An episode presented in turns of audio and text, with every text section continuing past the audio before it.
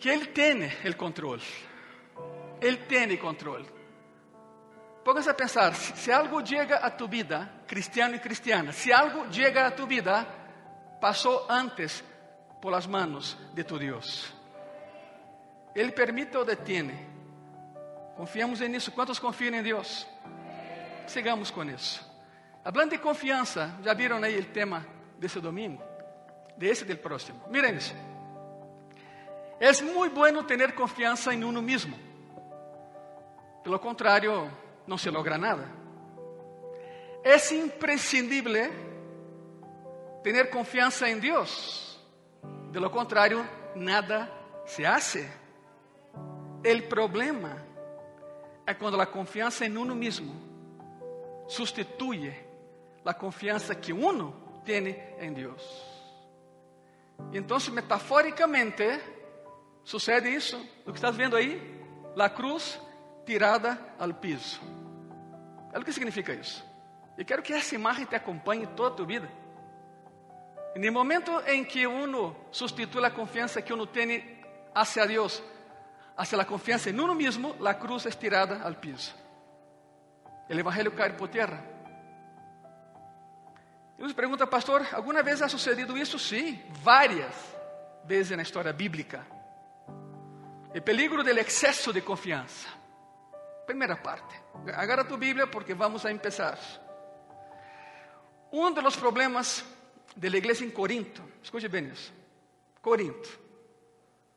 Um dos problemas e o mais grave da igreja em Corinto é que enfrentava o problema de como, eh, eh, eh, como determinar se o que puedo fazer ou não puedo fazer não está na palavra.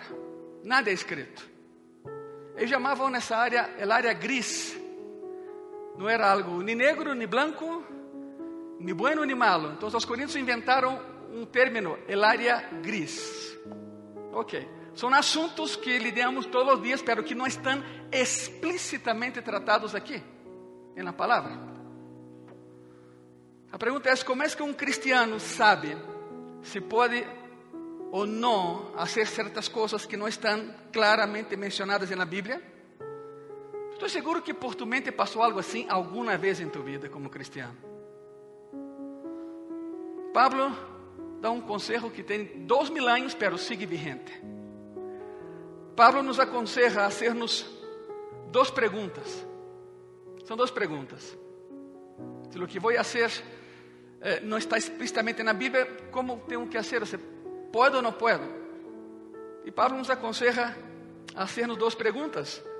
E curiosamente, as duas perguntas estão em 1 de Coríntios capítulo 8 e capítulo 9. Não vaya, não vaya já. Não trataremos disso. Mas quero que entendam isso. As duas perguntas estão em 1 de Coríntios capítulo 8 e capítulo 9. E as perguntas são: como vai afetar a outros? Escute bem isso. Como vai afetar a outros? E adivina a segunda pergunta. Como me vai afetar a mim? Pastor, pero isso não está na Bíblia. Ok, haz as duas perguntas. Se eu hago o que quero fazer, como vai afetar a outros? E depois, como me vai afetar a mim? E precisamente no capítulo 10, 1 de Coríntios, e aí vamos a quedar. Abre tu Bíblia em 1 de Coríntios 10, por favor.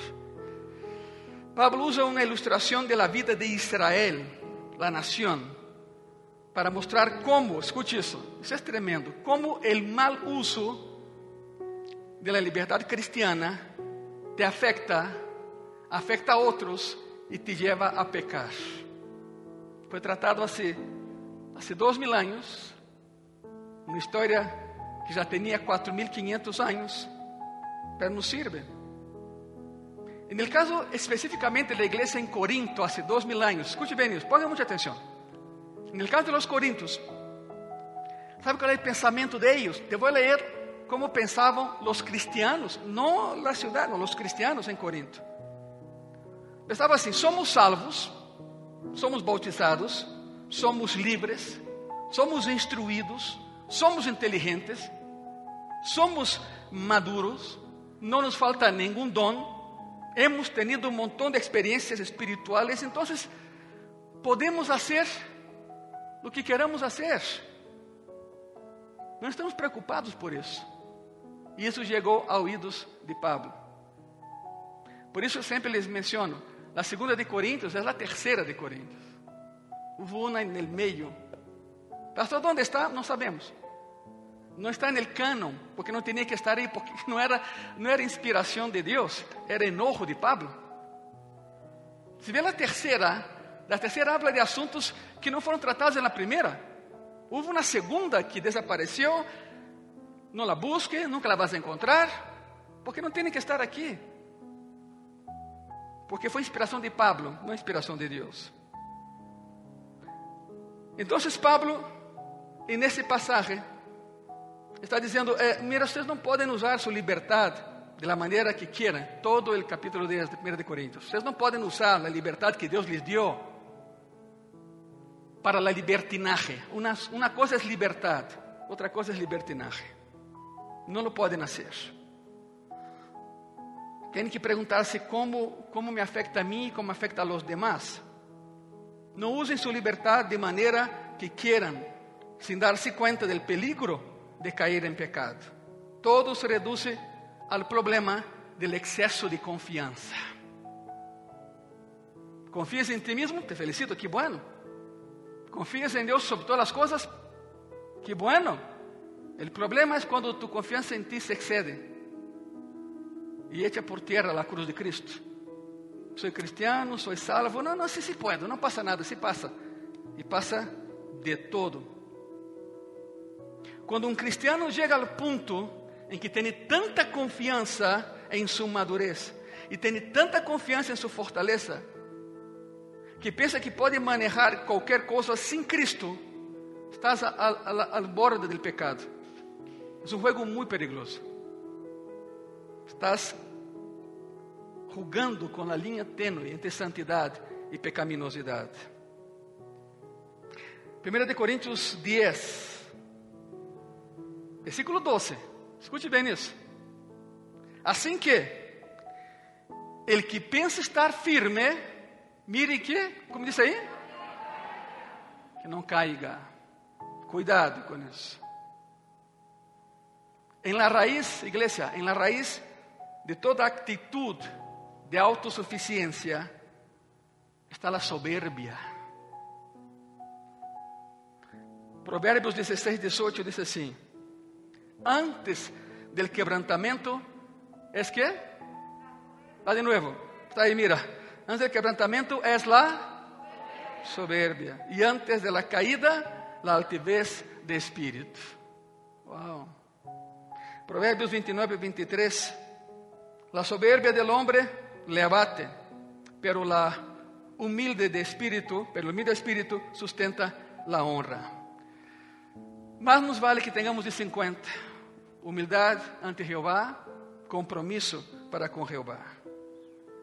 E para quedar mais claro, antes de entrar de lleno a los Coríntios, eu te vou dar quatro ilustrações de lo que o excesso de confiança é capaz de fazer na vida de las pessoas.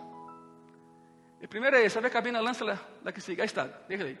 La soberbia motivada por exceso uh, uh, de confiança e como Deus la enfrentou. Temos a Amam. Não vou contar toda a história, pero está em Esther, capítulo, capítulo 6. Assuero era rei, rei de Pérsia. Pérsia hoje é Irã. Assuero também conhecido como Jerjes I, Jerjes I. Ese era su nombre, Asuero. Y Asuero tenía una esposa, la reina Vasti. Ese era su nombre, Vasti.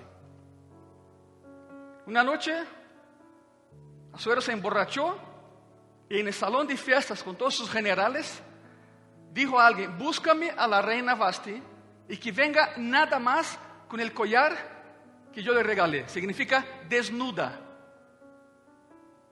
Desnuda. Quero que mis generales admirem a desnudez de minha esposa. A Arena Vasti foi muito enfática. Vasti dijo, diga a Suero que eu não sou sua prostituta. Não lo vou fazer. Por muito tempo,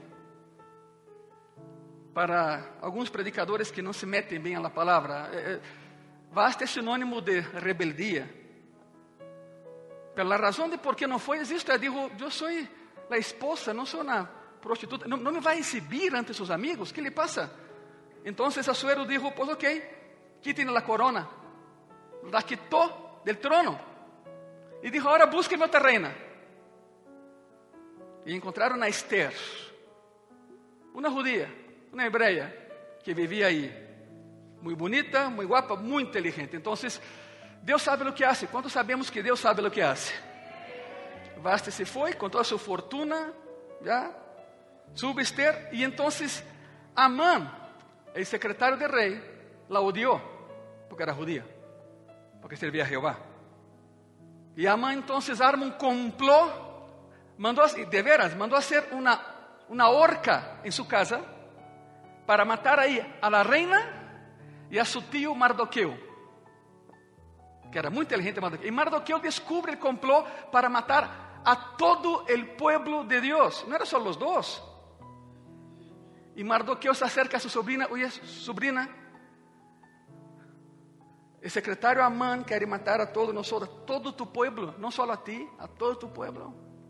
E há uma frase que me impressiona muito. Mardoqueu lhe disse: Não foi para esta ocasião que Jeová te puso como reina de Pérsia? Uau!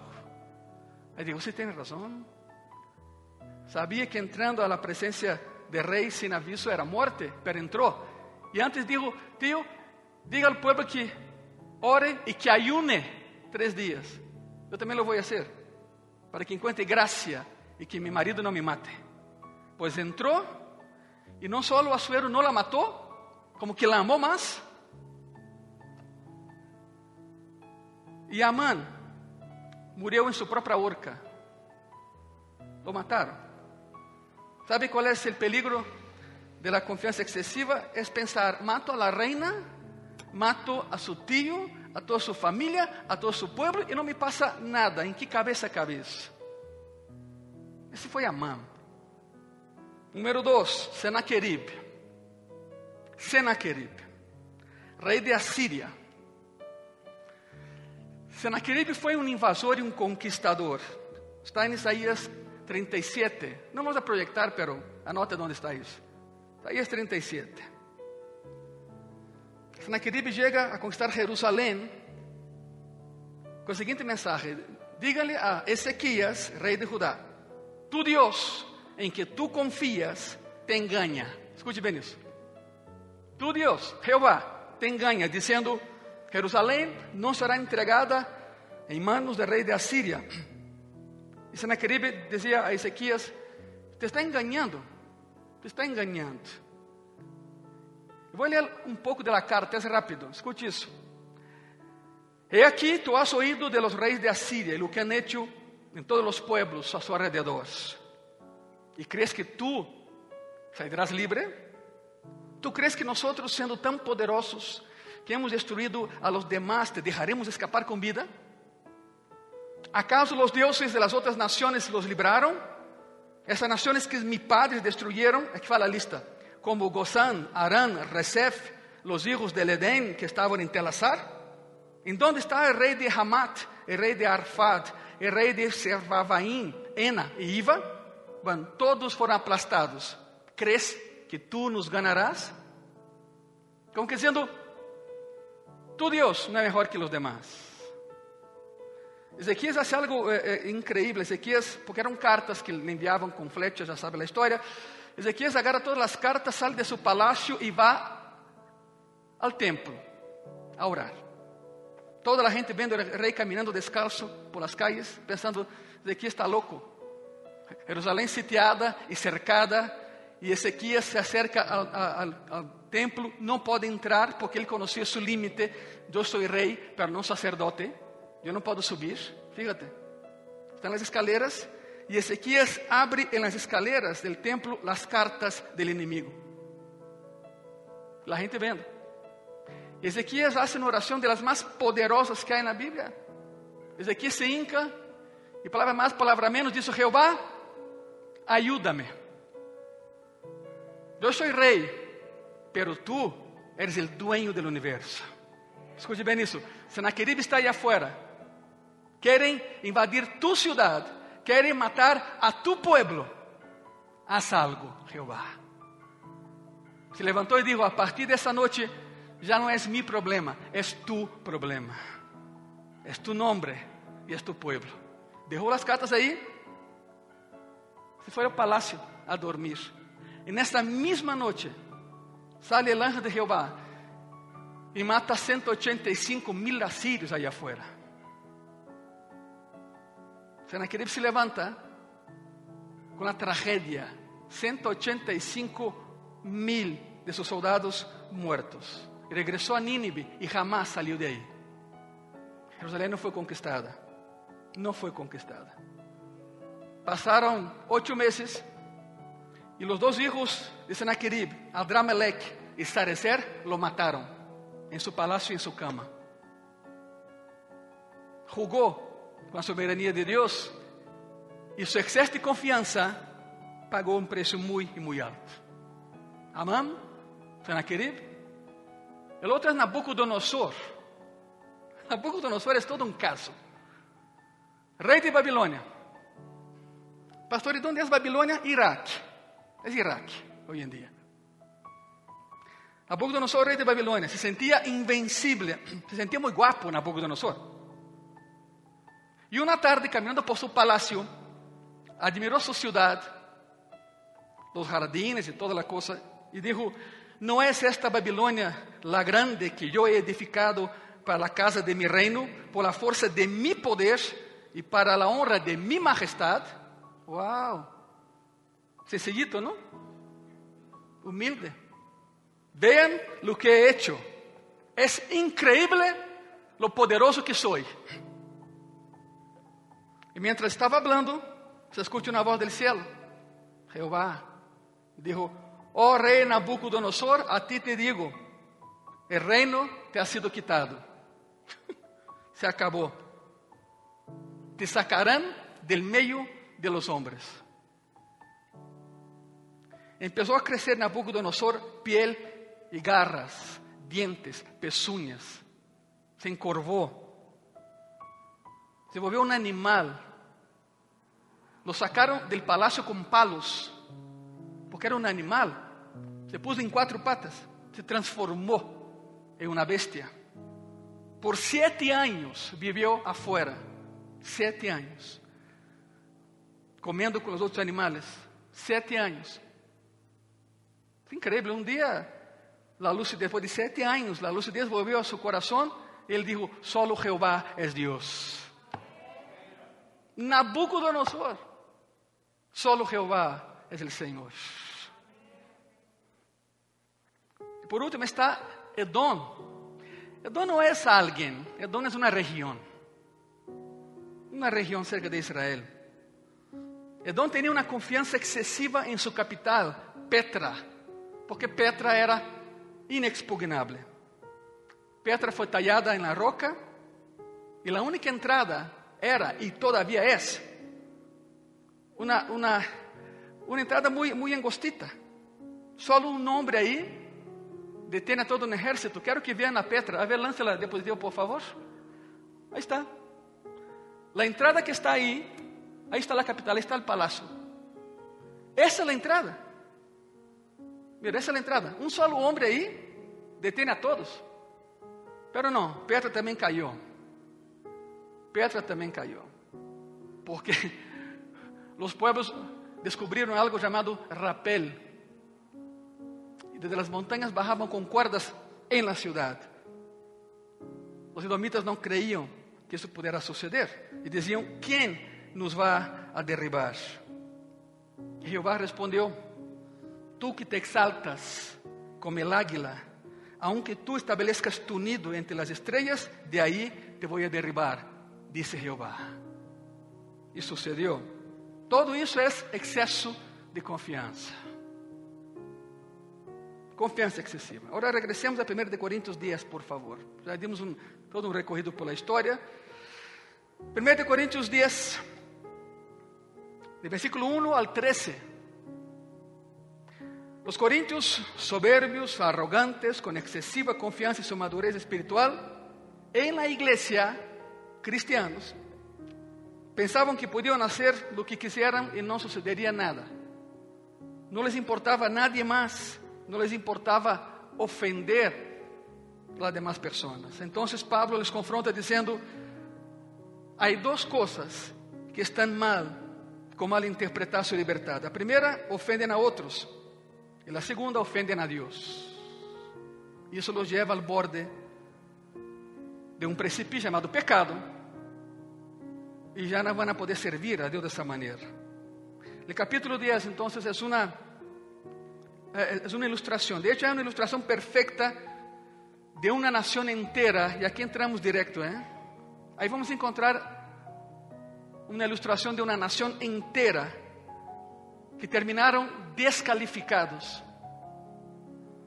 porque não podiam enfrentar sua liberdade, porque la usaram para pecar. E Pablo menciona, Igreja Graça e Paz e pessoas que nos veem, menciona três aspectos dessa liberdade: as ações de la liberdade, o abuso de la liberdade e a aplicação de la liberdade acciones de la libertad, abuso de la libertad y aplicación de la libertad. Pablo muestra cómo Israel experimentó la bendición de Dios como pueblo, experimentó el privilegio de Dios y sin embargo todos perecieron en el desierto, a excepción de dos, Josué y Caleb, pero perecieron. Se quedaron en el desierto. ¿Sabe por qué? Custa muito trabalho ensinar a um escravo a conquistar. Sabe o que é pior? É o escravo que não quer ser livre. Três milhões de escravos saíram de Egipto. Dois ex-escravos entraram para conquistar. Os demais não permitiram um cambio de mente. Seguiam anelando a esclavitud. É outra história, pero tem que ver com o que estamos falando. Não, não podiam conquistar. Se acostumbraram a ser escravos e não quiseram ser livres. Vou usar uma, uma imagem muito ruda, muito ruda, pero quero que entendam o conceito. É como que se tu tuvieras um perro e toda sua vida esse perro está em uma cadena. Pobrecito, ¿no? Pero llega un momento te cambias de tu departamento a una casa que tiene un patio enorme atrás. Entonces tu pensamiento es, wow, mi perro va a poder correr como libre. ¿Y sabe lo más triste? Es que le quitas la cadena y el perro no se mueve. Claro que el perro va probando, va probando y días más o días menos, ¡pum! ahora sí, agárralo. Pero com Israel não foi assim. Jeová lhe quitou a cadena e seguia encadenado. Incrível. Jeová quitou a Israel de Egipto em três meses. Pero tardou 40 anos em quitar Egipto de Israel. Se acostumbraram a ser escravos. Todos perderam a carreira e Deus começou com um novo grupo. Esses sim conquistaram. Formou uma nova geração para conquistar a terra que lhes havia prometido. Vamos ver o tema 1 hoje, não alcança para os três. Número 1. As ações de la libertad. ¿Estão preparados? Eu espero que sim, porque a coisa é ruda. Como sempre. As ações de la libertad. 1 de Coríntios 10, versículo 1. Abre tu Bíblia aí, por favor. Porque não quero, hermanos, que ignoreis que nossos padres todos estiveram bajo la nube e todos passaram no mar. Estás pensando, por que Pablo conta a história del Éxodo a los Coríntios? Porque tem todo que ver. A história se repite. ¿De que estás falando? Qual foi a, a ocasião em la vida de Israel quando passaram todos por el mar e bajo la nube? Éxodo famoso Pesach em hebreu, Pesach. E Pesach significa passar de largo, não tocar. Recorda a noite del éxodo como foi? Em la noite saiu o ángel de la muerte por el valle de Gosén Y donde veía la sangre en la puerta, el ángel de la muerte pasaba de largo. Isso é Pesach. Isso é Éxodo. Assim empezó. Israel estuvo en esclavitud por más de 430 años en Egipto. Não eram dueños de si mesmos, não tinham uma identidade nacional, não tinham nada. Eram escravos. Pero Jehová los libertou. Jehová los libertou. Abriu o mar, caminaram por terra seca e Deus envia su nube e su nube los guiou. A nube. En la noche, ¿qué es lo que había? En el la nube, en la noche la, la, la, antorcha, la columna. Algunos tienen la idea de que la antorcha, la columna iba delante de ellos. No, no, no, no. No, no, no, no. no. La, la antorcha iba sobre ellos. Uno veía aquí la base del fuego. ¿Te imaginas eso? En la noche en el desierto, 50 eh, eh, eh, pessoas mirando, llama a uns 51, 52, se une 3 milhões e vendo, e abarcava a toda a população de Israel, era enorme. Juntas aí 10 estádios azteca e é a base da coluna, que vinha do céu, a coluna. Bueno, isso todo hemos visto já, mas não era delante, era sobre eles. Porque en la, en la noche Bueno, la arena del desierto no retiene calor, entonces cae a, a 8 bajo cero la temperatura en el desierto. Mueren congelados. De día mueren tostados. La noche mueren congelados. Y la manera de evitar era estando bajo la nube y bajo el fuego. Fresco en el día, calentito en la noche. Esse irmão é muito tonto, não? Porque Houve alguns que disseram: Não, não, não, eu não quero estar baixo da nuvem, eu vou estar. E quando salia, moria. Casi, casi que as hermanitas de allá, que queriam um bronceado perfeito, nada mais era salir, ops, e regressava, ops, e já estava. 56, 57 a temperatura, não? Bajo la nube, Éxodo. Éxodo. Es más, eh, eh, quando um judeu quer recordar sua, sua importância e sua identidade, habla del Éxodo. É o primeiro que hablam. Somos o pueblo que Jeová libertou. Somos o pueblo. Quando o judeu quer recordar quem é, não menciona o templo, nem menciona Jerusalém, nem a Sion. Não, não. Mencionam o Éxodo. Porque essa é sua identidade. Foram chamados como testigos para receber preservar y transmitir la palabra de Dios, preparar el camino para el Mesías y fallaron. Rotundamente fallaron. Cada hebreo, además de su fe personal, tuvo ese privilegio maravilloso de ser parte de una nación testigo de lo que Dios estaba haciendo. Y no lo hicieron. Ahí se quedaron. Versículo 2. Aqui vem algo muito curioso. E todos em Moisés foram quê? Foram bautizados. De que habla isso? E todos em Moisés foram bautizados em la nube e no mar. Bueno, é uma afirmação muito, pero muito estranha. Todos foram bautizados. O bautismo é uma demonstração externa de um cambio interno. Aqui em Graça e Paz já levamos um ano sem bautismos, por lo mesmo, um ano e sete meses sem bautismos. Já está na lista, pero bueno, todo a seu tempo. Se vão acumulando, pelo vamos a hacer. E, na, na alberca que sempre hacemos, não é problema. O bautismo é uma demonstração externa de um cambio interno. O bautismo não salva a nadie.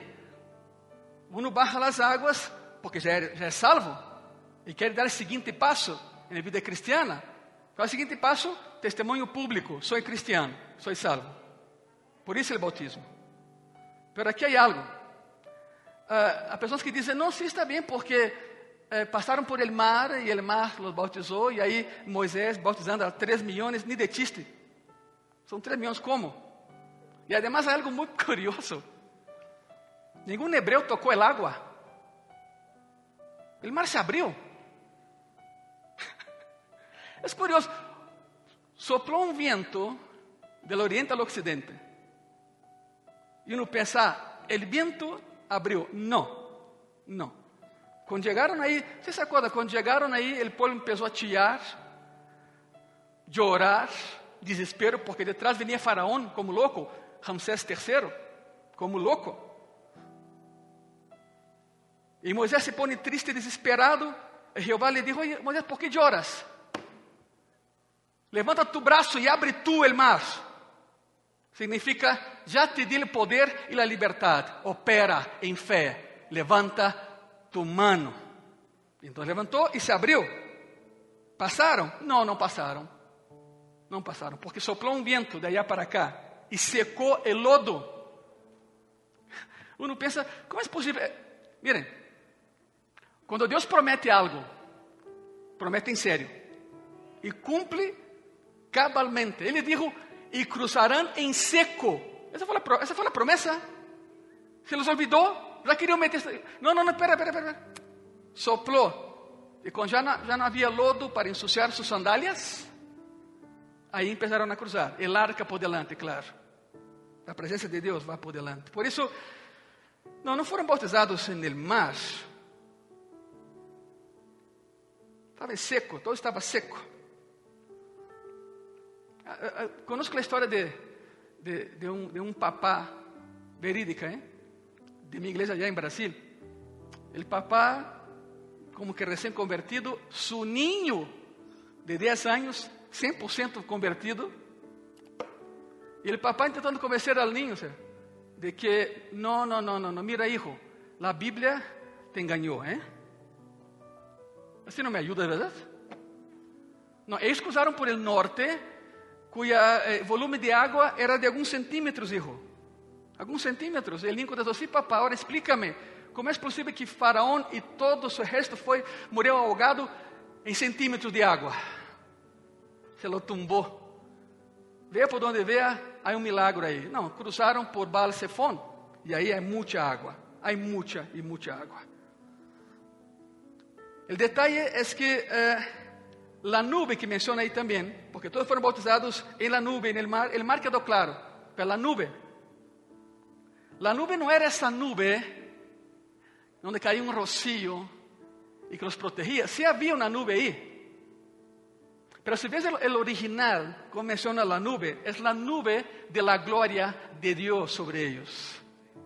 Shekinah.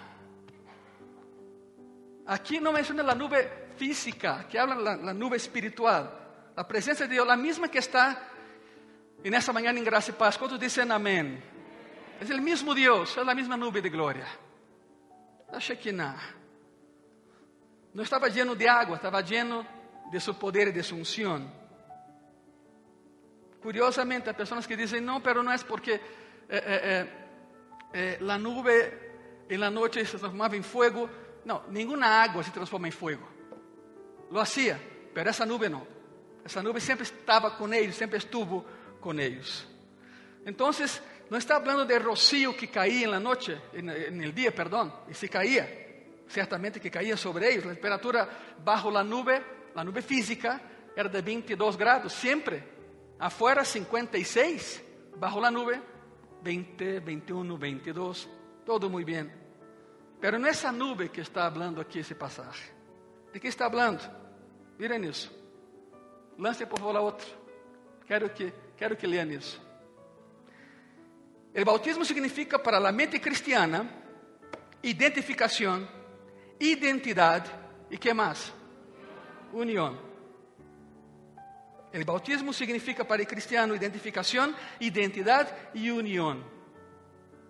O bautismo é um símbolo dessa união com Deus que te lleva a uma identificação com Cristo e que te otorga uma identidade com o Espírito Santo de Deus, mesma que tiveram eles. Não eram nação, mas em 40 anos aprenderam a ser nação. Há uma palavra que passa desapercebida, não? A palavra todos. Todos. Se repite seis vezes El versículo 10, en el versículo 2, en el versículo 3, en el versículo 4 y dos veces en el versículo 1. ¿Qué significa eso? Todos. Significa que en Cristo somos parte de una comunidad, una familia. Todos somos parte de esa familia. Não importa onde hayas nascido, que idioma, que idioma hablas ou não hablas, tu cultura, tu situação social e econômica. Aí diz: todos estamos bajo esta nube. Todos somos uno em Cristo. La entrada a la membresía de la iglesia es mediante el bautismo. La entrada a la asamblea del desierto foi mediante el bautismo. Todos passando por el mar, todos estando bajo la nube, aceptando a Moisés como líder. Aceptando a Moisés como líder. Como el cristiano acepta a Cristo como cabeça. É nosso líder. Então todos estiveram bajo la nube. Todos passaram el mar. Todos foram bautizados a aceitar o liderazgo de Moisés, porque essa é identidade. E há uma quarta área de bendição. Há uma quarta área. 1 de Coríntios 10, versículo 3. E todos comeram o mesmo alimento espiritual. Estão aqui? A grande pergunta é: o que é o alimento espiritual? Alimento espiritual aqui não significa, igreja, um alimento etéreo que não se pode ver, que não se pode tocar. Não está falando aqui da essência, está falando da fuente.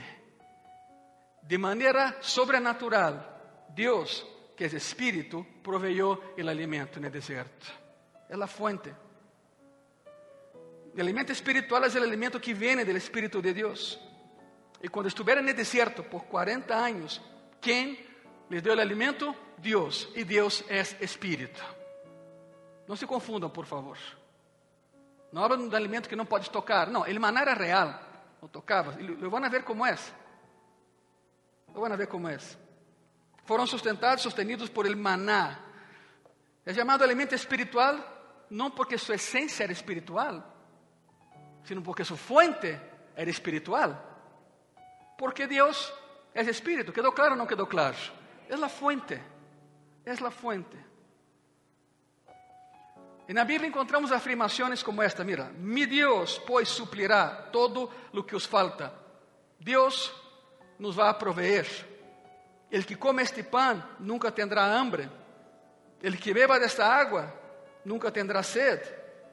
Somos sostenidos por el mismo Deus. Por el mismo Deus. Então, o paralelo outra vez está aí. Todos comeram o mesmo alimento espiritual, a fuente era Deus. Todos beberam a mesma bebida espiritual, a fuente era Deus. É a água provista por Espírito Santo. Algumas vezes saiu de uma roca, algumas vezes eh, houve um rio, um arroio, um poço, pero sempre Deus proveyó de maneira sobrenatural. Por isso, cada vez que te sentas à mesa com tu família, onde seja para comer, mira tu plato e pergunta: de onde viene o alimento? Ah, bueno, es que essa carne vem de um ganadeiro que está em Tabasco. Não, não, não, pero antes del ganadeiro, antes de Tabasco, é Deus. Comes porque Deus te dá o alimento. Quantos sabemos isso? Por isso, não se te ocorra a partir deste momento sentar-te a tu mesa sem agradecer a fonte espiritual. E a fonte é Deus. A fonte é Deus. Que quede claro. Temos aqui um retrato vívido de um creyente que é chamado como parte de uma comunidade coletiva bajo la cruz, identificado por el bautismo de uma comunidade coletiva e depois sostenido por Deus, como cristiano que é. São as ações da liberdade, pero há mais. Versículo 4. E aqui vem algo tremendo, escute isso. 1 de Coríntios, capítulo 10, versículo 4. E todos beberam a mesma bebida espiritual, porque bebiam de quê? E a roca era quem? Em primeiro lugar, o que me emociona aí é a prova da pré-existência de Cristo. Cristo estava em el éxodo com eles, porque Cristo é Deus e Deus estava. Em segundo lugar, a roca é Cristo. No Antigo Testamento menciona que a roca é Jeová. No Novo Testamento, a roca é Cristo, porque Cristo é Deus. Que não quede nenhuma dúvida com relação a isso. É uma afirmação tremenda. Aqui diz que, mira curioso, não? E todos beberam a mesma bebida espiritual, porque bebiam de la roca espiritual que los... ¿Qué dice ahí? Ok. Te vou contar uma leyenda grega, uma leyenda hebreia, judia, perdão. A leyenda é esta. E isso se ensina aos niños hoje em dia também na sinagoga. Ok? Os judíos têm uma leyenda interessante desde os tempos de Pablo. E Pablo usa essa leyenda para falar com os coríntios. Em Éxodo 17, Jeová disse a Moisés que golpeie a penha em Horeb. Escute isso. La penha em Horeb. De aí sale a água. E então essa penha, segundo la, as fábulas judías, essa penha, segundo a antiga leyenda judía, se foi de aí e seguia a Israel rodando por el deserto, proveyendo água. A leyenda judía é esta, que a penha de Oreb, quando eles saíram de aí, essa penha rodou e los seguia por el deserto. Claro que é uma leyenda, por supuesto. Pero aqui algo, algo muy... Mira, Pablo, Pablo era tremendo. A palavra para penha, que se podia usar aí, é petras. Pero Pablo usa petros. É toda a diferença. A leyenda habla de uma penha, pero Pablo habla de uma roca. Entenda a diferença. Não foi a penha que lo seguiu, foi a roca. E a roca é Cristo. Cambia a leyenda, cambia o nome. E os que estavam em Corinto entenderam, está falando de Cristo. É Cristo, o Messias. Não foi a penha que sostuvo a Israel no deserto, foi a roca. A mesma roca que está aqui hoje, seu nome é Jesus Cristo, roca sobrenatural, que nunca permitiu que Israel perecera. Não era uma penha que rodava, era Cristo acompanhando a seu povo por el deserto por 40 anos, sosteniendo e alimentando. Com frequência le chamavam el ángel de Jehová, esse é Cristo, é Cristo pré-encarnado. Estuvo aí, sosteniendo alimentando a seu povo, lo seguia, é incrível, iba adelante de ellos, mas também iba detrás de ellos, como que guardando al pueblo, guardando el pueblo em suas manos.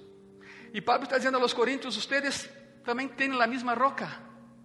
Não têm uma penha de Oreb, têm a roca, Cristo com ustedes. A mesma roca que estava no deserto está com ustedes. Han sido liberados como uma comunidade, han sido identificados nessa comunidade bajo o liderazgo de Jesucristo. Todos se alimentam do mesmo alimento espiritual, da mesma bebida dada por el Espírito. Estão sendo sostenidos, sustentados todos os dias por Cristo. Donde quiera que vayan, Cristo irá con ustedes. Los va a seguir, va a proteger e va adelante porque los va a guiar. Como que Pablo dizendo, hermana e hermano, Cristo contigo, esperança de vida é. Quantos dizem amém? Ele é a roca. Ele é a roca. A grande pergunta é, pastor, qual é o ponto de Pablo aqui? Tem que haver um ponto? Se tem. Versículo 5. E aqui vem o triste. 1 de Coríntios, capítulo 10, versículo 5. Pero de los más de ellos no se agradó Dios, por lo cual quedaron postrados en el desierto. La expresión de los demás de ellos significa la mayoría de ellos no agradó a Jehová, desagradó a Dios. Todos fueron liberados y llamados de la misma manera sustentados por la provisión de Dios, guiados por la nube de Dios. Y aún así, la enorme mayoría no quiso nada con Dios.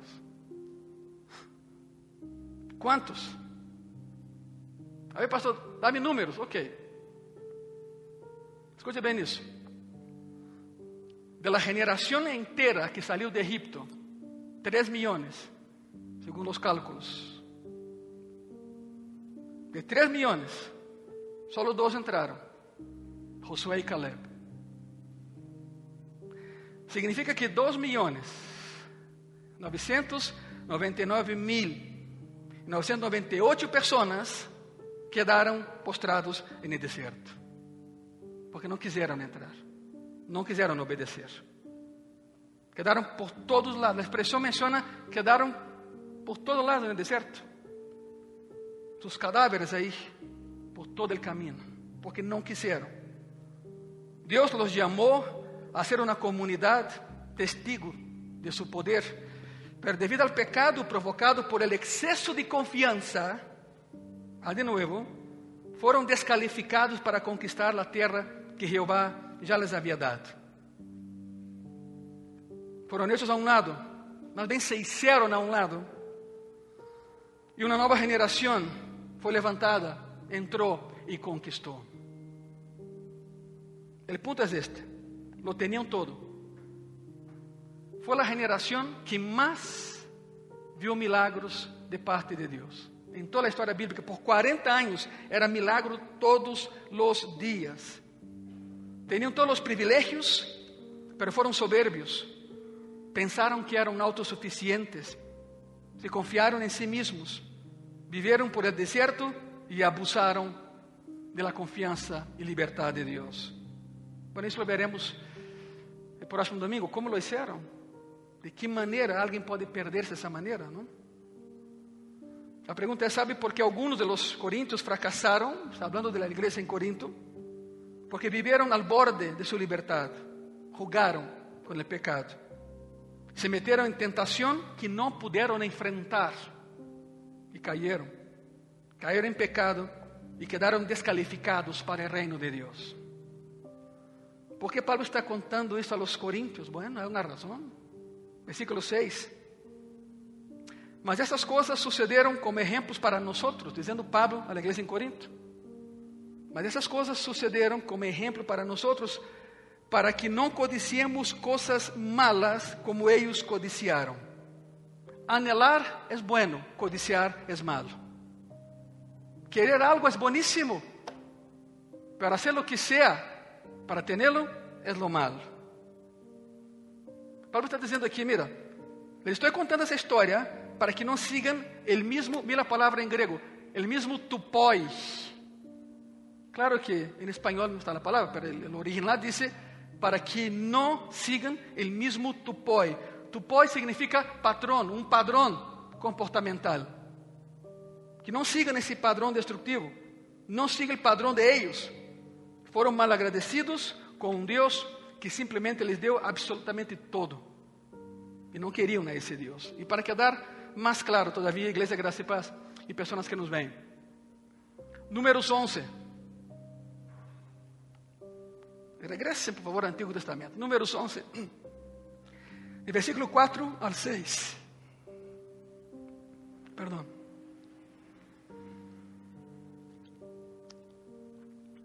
Muy bien. Y la gente extranjera que se mezcló con ellos tuvo un vivo deseo. Y los hijos de Israel también volvieron a llorar y dijeron, y aquí viene la frase, ¿qué dice ahí? ¿Quién nos diera qué? Ojo, ojo, no dice quién nos diera comer pan, no, quién nos diera a comer carne, significa vamos a cambiar de Dios.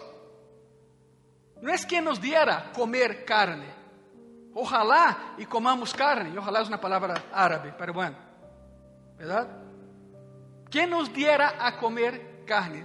Já queriam cambiar de Deus, porque Deus não lhes dava carne, segundo eles. Versículo 5. Nos acordamos del pescado que comíamos en Egipto de balde, ou seja, a qualquer hora, a qualquer momento de los pepinos, los melones, los puerros, las cebollas y los ajos. Y ahora nuestra alma se seca. Mira que exagerados eran, ¿no? Nuestra alma se seca, pues nada, sino ese maná, ven nuestros ojos. Es una locura. Queremos regresar a Egipto. Oye, pero allá éramos esclavos. Sí, éramos esclavos, pero teníamos cebollas, teníamos ajos. Tão pouco vale ser humano? Ao menos eles pensavam nisso. Quem nos dera a comer carne? Outra vez, já queriam cambiar de Deus. Não é quem dera a comer carne, quem dera. No, no, ¿quién nos diera a comer carne? La pregunta es, iglesia, si tanto reclamaban, ¿cómo era el maná? Yo te voy a mostrar cómo era el maná. Está en la Biblia. Números 11, versículo 7 versículo 8. Y era el maná como semilla de culantro. Ojo, no es cilantro, es otra cosa. Porque algunos ven y dicen, no, no, cambia ahí, pon ahí. No. Los dos existen, pero son diferentes. Y lo van a ver. Tengo una foto. Era el maná como semilla de culantro y su color como color de bedelio. El pueblo se esparcía y lo recogía y lo molía en molinos. Ahí todos tenían su molcajete desde allá, ¿verdad? En molinos. O lo majaba en morteros y lo cocía en caldera o hacía de él tortas. Su sabor era como sabor de quê? Ok, vamos por partes. Não confunda outra vez culantro com cilantro, são coisas completamente diferentes. E culantro é este, a ver cabina. La semilla del culantro y la hoja del culantro. Es el culantro que está en la Biblia, no es cilantro. Cilantro es muy diferente.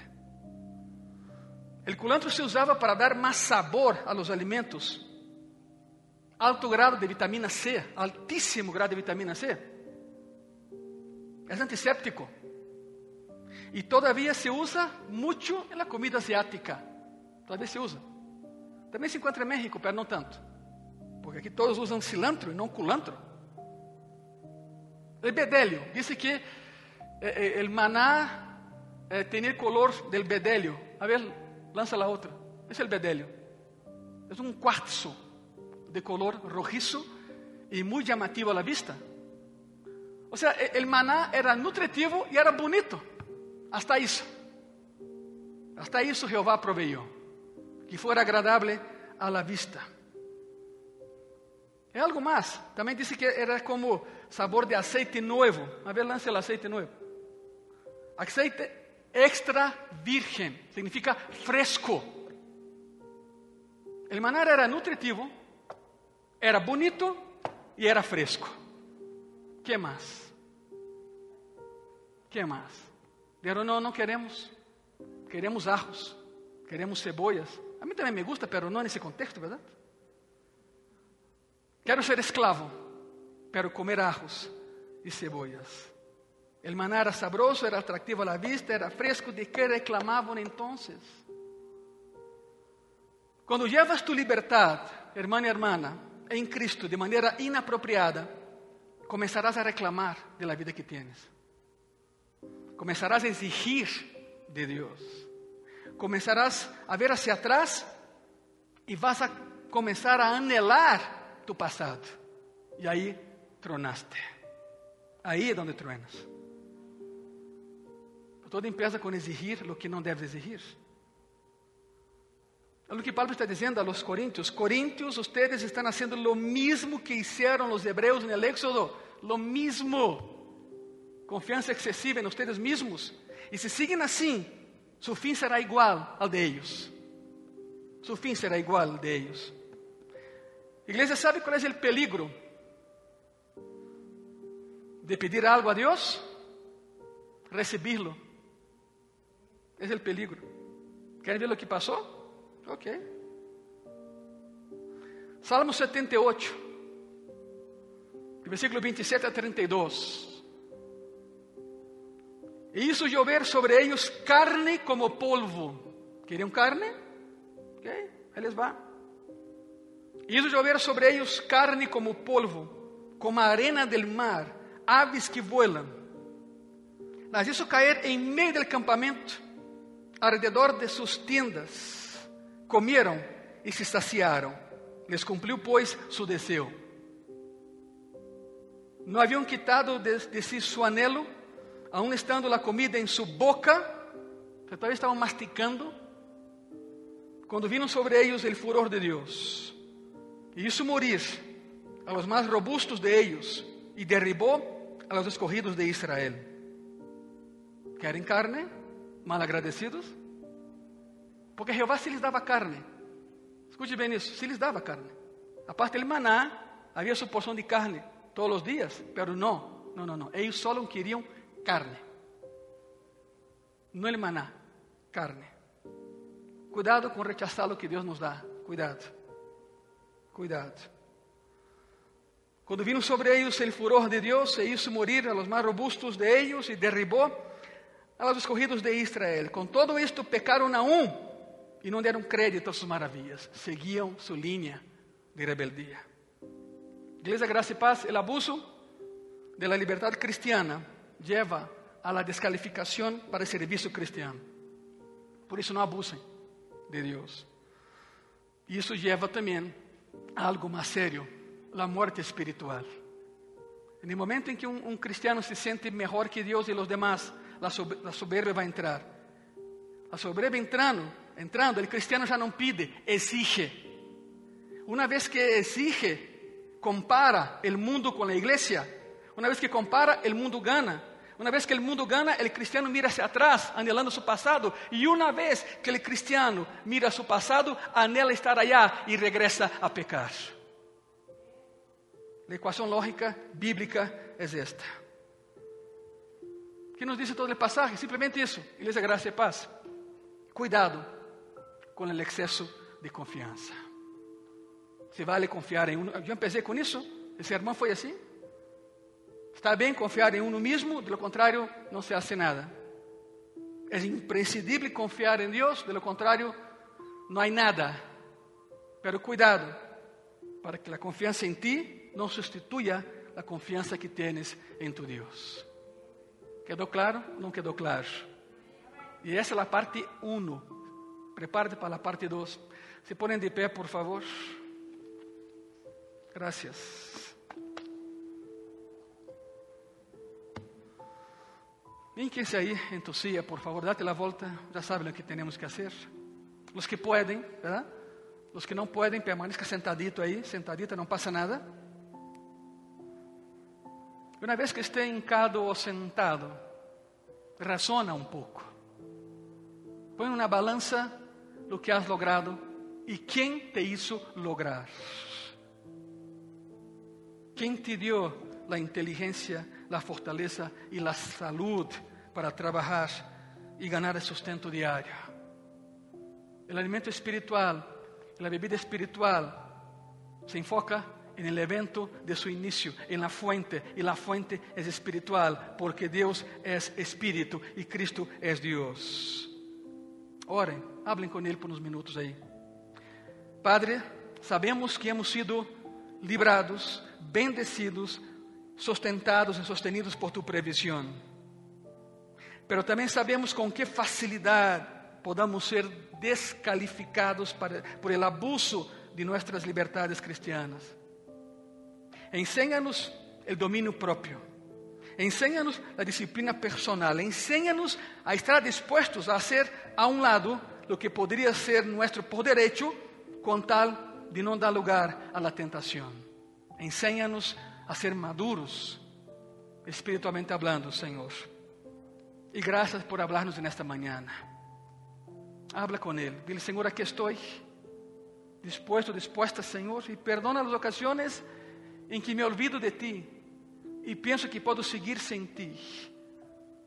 Não vai suceder mais. Dile, Senhor, haz um pacto com Ele de obediência e de humildade nesta manhã. Dile graças. Graças, Senhor. Amém.